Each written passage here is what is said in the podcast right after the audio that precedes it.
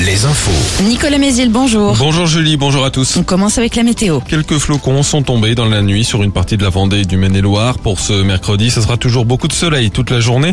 Un peu de vent de nord-est toujours essentiellement cet après-midi. Les maxi autour de 8 à 9 degrés. Une première arrestation hier en Vendée dans l'enquête sur la disparition de Leslie et Kevin fin novembre dans le sud de Sèvres. Le jeune couple n'a plus donné de nouvelles depuis une soirée passée chez un ami.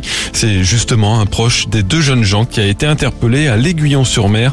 Les enquêteurs ont relevé des incohérences dans ses déclarations et cherchent à vérifier son emploi du temps le soir des faits.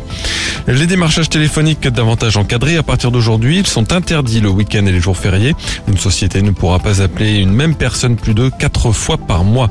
Autre changement dès aujourd'hui, les tests Covid ne sont plus intégralement remboursés par la Sécu pour les personnes vaccinées. Seules exceptions pour les plus de 65 ans, les mineurs, les soignants et les personnes atteintes d'une pathologie de longue durée. Le ministre de l'Agriculture doit présenter ce matin un plan de souveraineté pour les fruits et légumes. La France importe la moitié de ses fruits et légumes. Le gouvernement souhaite atteindre les 60% de production française d'ici 2030. L'épisodie de grippe aviaire étant en recul, bien que le ministère de l'Agriculture toujours va autoriser dans les prochains jours le retour des volailles dans certains élevages de la région. Cela concernera d'abord les zones les moins denses en volailles. Les autres communes devront attendre le 15 mai.